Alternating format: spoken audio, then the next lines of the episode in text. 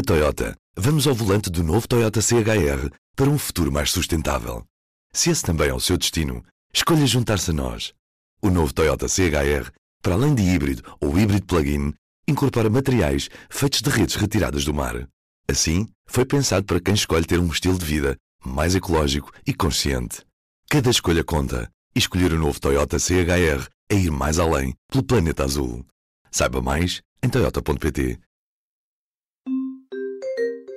Em poucas semanas, em março, o país mudou radicalmente. Com o estado de emergência, uma parte das pessoas fechou-se em casa, mas nem todas. Será que fomos rápidos o suficiente a responder às necessidades dos trabalhadores essenciais?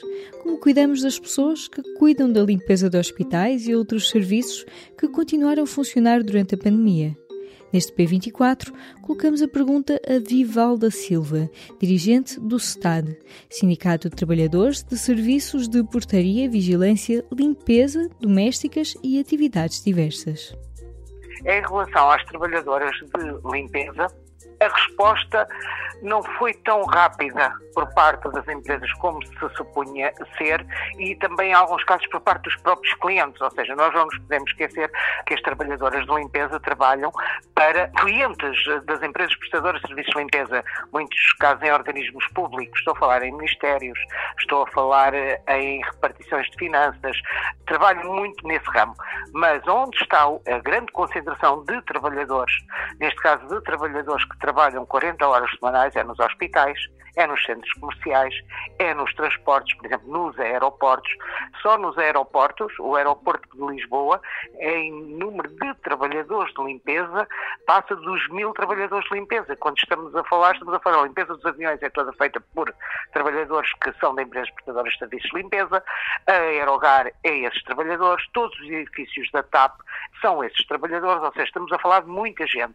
Portanto, os centros comerciais têm, há centros comerciais que têm quase 200 trabalhadores, porque trabalham em vários horários e por elaboração contínua, e nos hospitais, que é realmente um universo enorme de trabalhadores de limpeza. E a resposta a esses trabalhadores, em muitos casos, não foi tão rápida como era de esperar, principalmente nos hospitais. Porquê nos hospitais? Porque é onde esteve realmente uma grande muitos trabalhadores concentrados a fazerem limpeza e que passaram despercebidos à maior parte da opinião pública. Estes trabalhadores estiveram também em sítios onde havia infectados com Covid. Estes trabalhadores estiveram nas urgências dos hospitais, em, em bancos, estiveram em todo lado, em unidades onde estavam infectados de Covid e passaram um pouco ao lado disto tudo. As empresas não tiveram capacidade de resposta, até em termos dos equipamentos de proteção individual, não tiveram porque não era suposto de repente ser preciso não sei quantos equipamentos de proteção individual e aqui foram os hospitais e foi o Serviço Nacional de Saúde que se sobrepôs às empresas prestadoras de serviços de limpeza e que forneceu a esses trabalhadores os equipamentos de proteção. Os outros, os centros comerciais, os transportes, o que aconteceu é que a maior parte desses trabalhadores foram colocados em layoff. As empresas foram para layoff, grande maioria delas, e os trabalhadores foram colocados em layoff com todos os cortes no salário que esses trabalhadores têm. Já não estamos a falar de salários muito altos. Quando se fala de direitos, fala-se salários, subsídio de alimentação e outros direitos que esses trabalhadores têm, que não são muito altos os salários, ganham um pouco mais que o salário mínimo nacional, e claro que quando há o layoff, esses trabalhadores ficaram muito prejudicados nas suas remunerações. Portanto, os trabalhadores foram duplamente penalizados, ficaram sem as férias para gozar e receberam menos salário. Estamos agora a fazer a retoma disto tudo, os trabalhadores estão a começar a voltar aos locais de trabalho, estão a começar a retomar a sua atividade e começamos a ter aqueles que já gozaram férias, os que não gozaram férias, mas que não é permitido ainda ir gozar férias porque as empresas dizem que não sabem se vão precisar deles ou se vão ser necessários estarem todos ao trabalho. Portanto, estamos a ter realmente um grave problema com férias. Ou seja, temos aqui um conjunto de problemas que os trabalhadores de limpeza agora se vão deparar e que não sabemos como é que vamos resolver ou como é que vamos, pelo menos, tentar minimizar estes efeitos. Também na retoma, estamos a ter da parte das empresas, também é, é, é importante dizê-lo, empresas que estão a contatar connosco a dizer que vão deixar de estar em layoff, mas que não têm colocação para todos os trabalhadores nos horários que haviam anteriormente. O que estão a dizer é para que os trabalhadores comecem a concordar em fazer alterações de horários. Quem trabalhava, por exemplo, das 8 às 4, começar a trabalhar das 16 à meia-noite, porque tem mais trabalho no final do dia.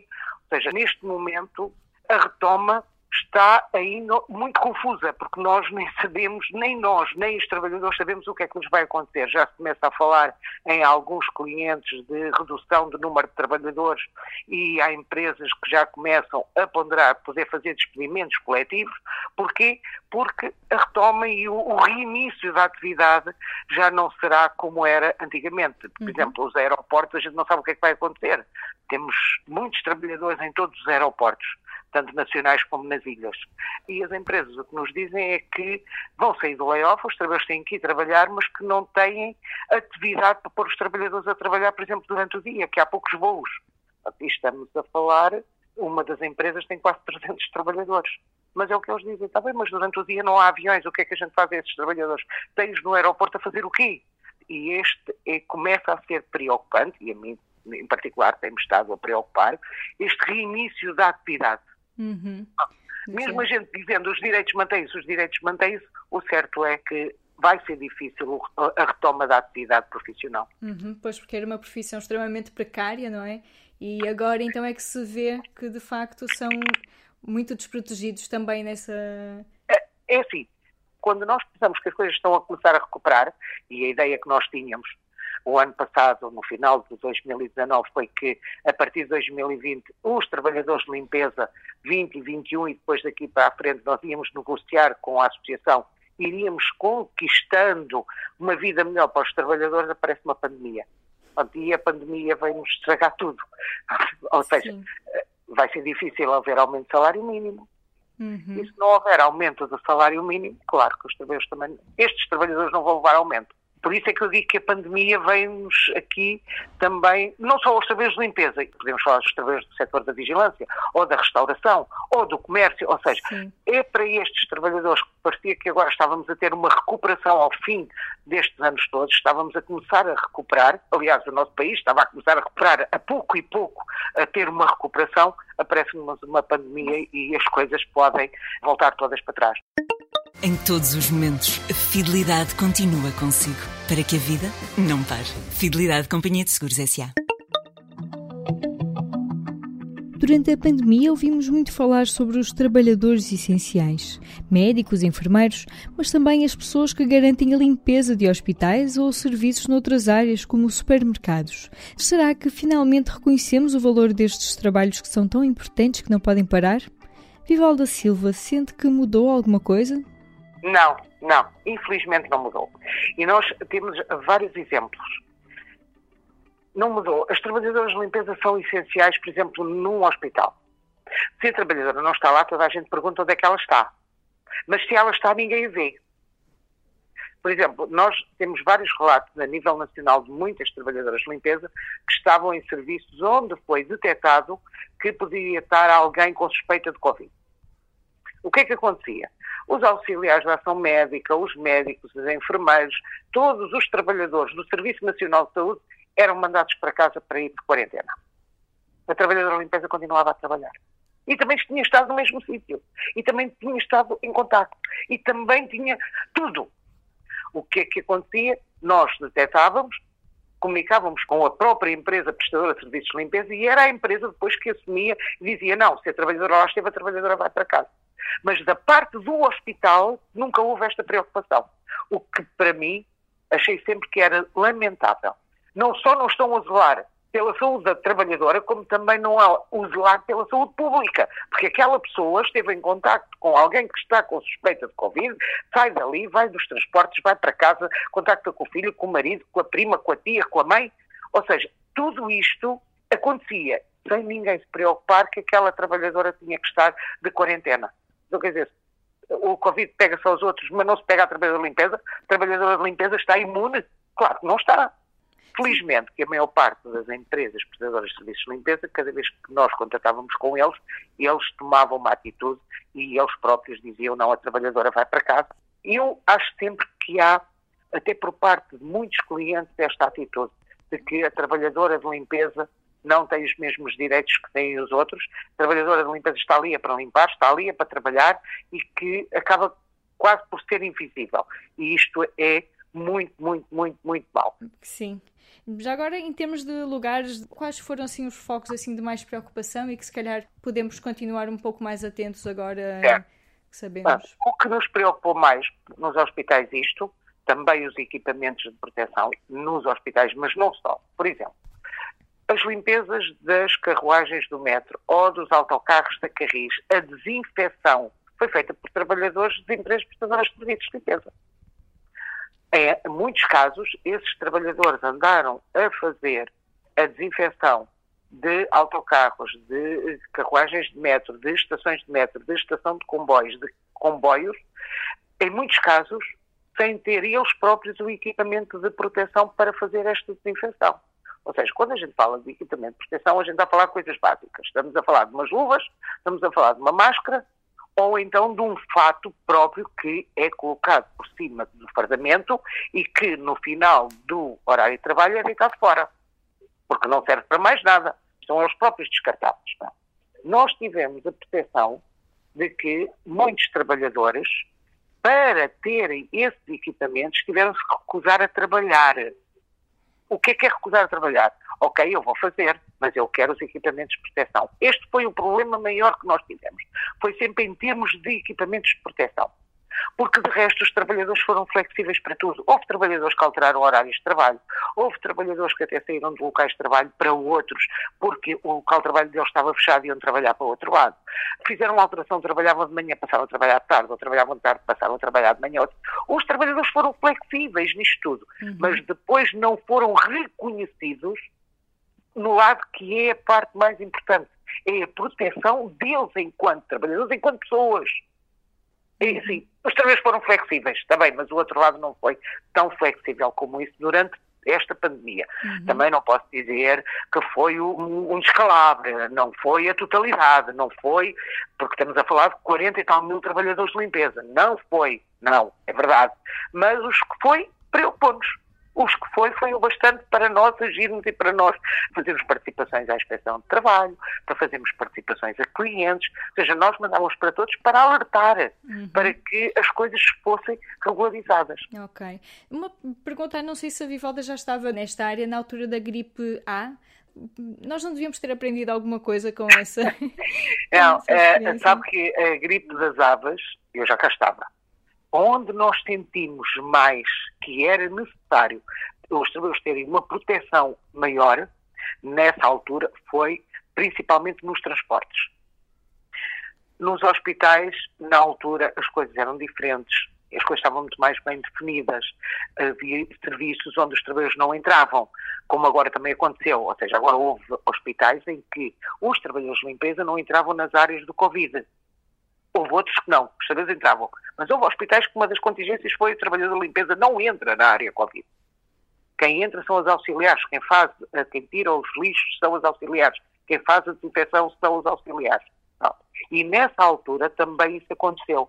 Ou seja, os trabalhadores de limpeza nos hospitais não entravam muito em áreas onde houvesse alguém com gripar. Não entravam. Pronto. Onde é que nós tivemos o problema maior? Era na altura principalmente nos aeroportos, os aviões que vinham de longo curso e esses aviões é que eram um problema maior, porque os passageiros saem e a equipa de limpeza tem que entrar. E a maior parte das vezes tem que entrar com os aviões ainda quentes, com os, os, lugares ainda quentes, que trazem mantas, que trazem almofadas, que as pessoas têm que tocar, que as pessoas têm que tirar umas e pôr outras. E na altura esse foi um problema, porque havia um plano de contingência nos aeroportos para todos os trabalhadores, menos para os trabalhadores de limpeza. E nós entrávamos nos aviões. Eu sou trabalhadora do aeroporto, da limpeza dos aviões. Nós entrávamos nos aviões sem ter essas proteções. Houve, na altura, pessoas que se recusaram a entrar em aviões sem ter um equipamento. Na altura, lembro-me que às vezes nem luvas forneciam, porque diziam, ah, pá, isso não vale a pena, vais agora de luvas para quê? Então, ou seja, nessa altura já tivemos alguns problemas. Se tínhamos que ter aprendido, eu acho que, uh, não percebendo nada de vírus, como eu costumo dizer, mas penso que as situações são diferentes. O que é que eu quero dizer com isto? A gripe A pode matar muito mais gente, mas não tem uma propagação tão rápida como tem o, o vírus do Covid. Que pode não matar tanta gente, mas a, a, o contágio é mais rápido. Acho que é a diferença entre uma coisa e outra. Esta pandemia e este vírus tem um efeito muito mais rápido, afeta pessoas muito mais rapidamente que não o da gripe A. Por isso é que eu não sei se nós tínhamos ter aprendido alguma coisa com a gripe A. Uhum. E nós falamos da gripe A, que foi aquela que já passámos, mas podíamos falar, não é? Que há 100 anos da gripe espanhola também. Aprendeu-se alguma coisa com isso? Uhum. Não sei se se aprendeu, não é? Acha que com o tempo que estamos nisto já se aprendeu alguma coisa? Já há coisas que sabemos que temos que resolver? Como é que, o que é que diria que aprendemos até agora? Ou, que pelo menos sabemos que, que ainda precisamos aprender melhor com esta pandemia? Eu espero sinceramente que se aprenda. Já, já nada vai ser igual ao que era. E penso que nós todos vamos aprender qualquer coisa. Mas também, esta é a percepção que eu tenho, acho que nós vamos aprender a viver e a conviver com o vírus. Acho que vamos aprender. Ou seja, isto vai, o que vai acontecer é que qualquer dia os casos começam a ser tão poucos que nós já não nos admiramos se virmos nas notícias que apareceram mais dois ou três casos. Mas isto já é normal.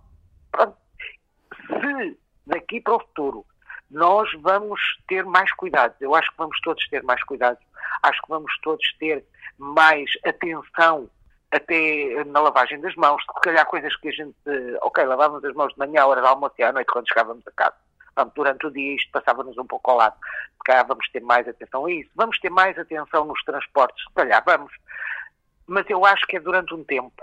De, passado um tempo a gente vai se esquecer e vai voltar à nossa vida normal até aparecer outra vez. Outro vírus qualquer, que não sei se é o Covid, é outro. E nessa altura voltamos outra vez a cometer os mesmos erros, voltamos a ter as mesmas preocupações, porque nós vamos aprender a conviver com o vírus. Todos nós vamos aprender, uns mais depressa, outros mais devagar, mas acho que vamos todos aprender a conviver com esta realidade que temos agora, que é uma realidade diferente, mas que aprendemos a viver com ela as previsões de Vivalda Silva. Este foi mais um P24 a fechar o mês de julho com uma série de entrevistas sobre o que aprendemos com a pandemia. Eu sou a Aline Flor e, como amanhã a bola volta a estar com Rubem Martins, desejo-lhe desde já boas férias. O público fica no ouvido. Na Toyota, vamos ao volante do novo Toyota CHR para um futuro mais sustentável. Se esse também é o seu destino, Escolha juntar-se a nós. O novo Toyota CHR, para além de híbrido ou híbrido plug-in, incorpora materiais feitos de redes retiradas do mar. Assim, foi pensado para quem escolhe ter um estilo de vida mais ecológico e consciente. Cada escolha conta e escolher o novo Toyota CHR é ir mais além pelo planeta azul. Saiba mais em toyota.pt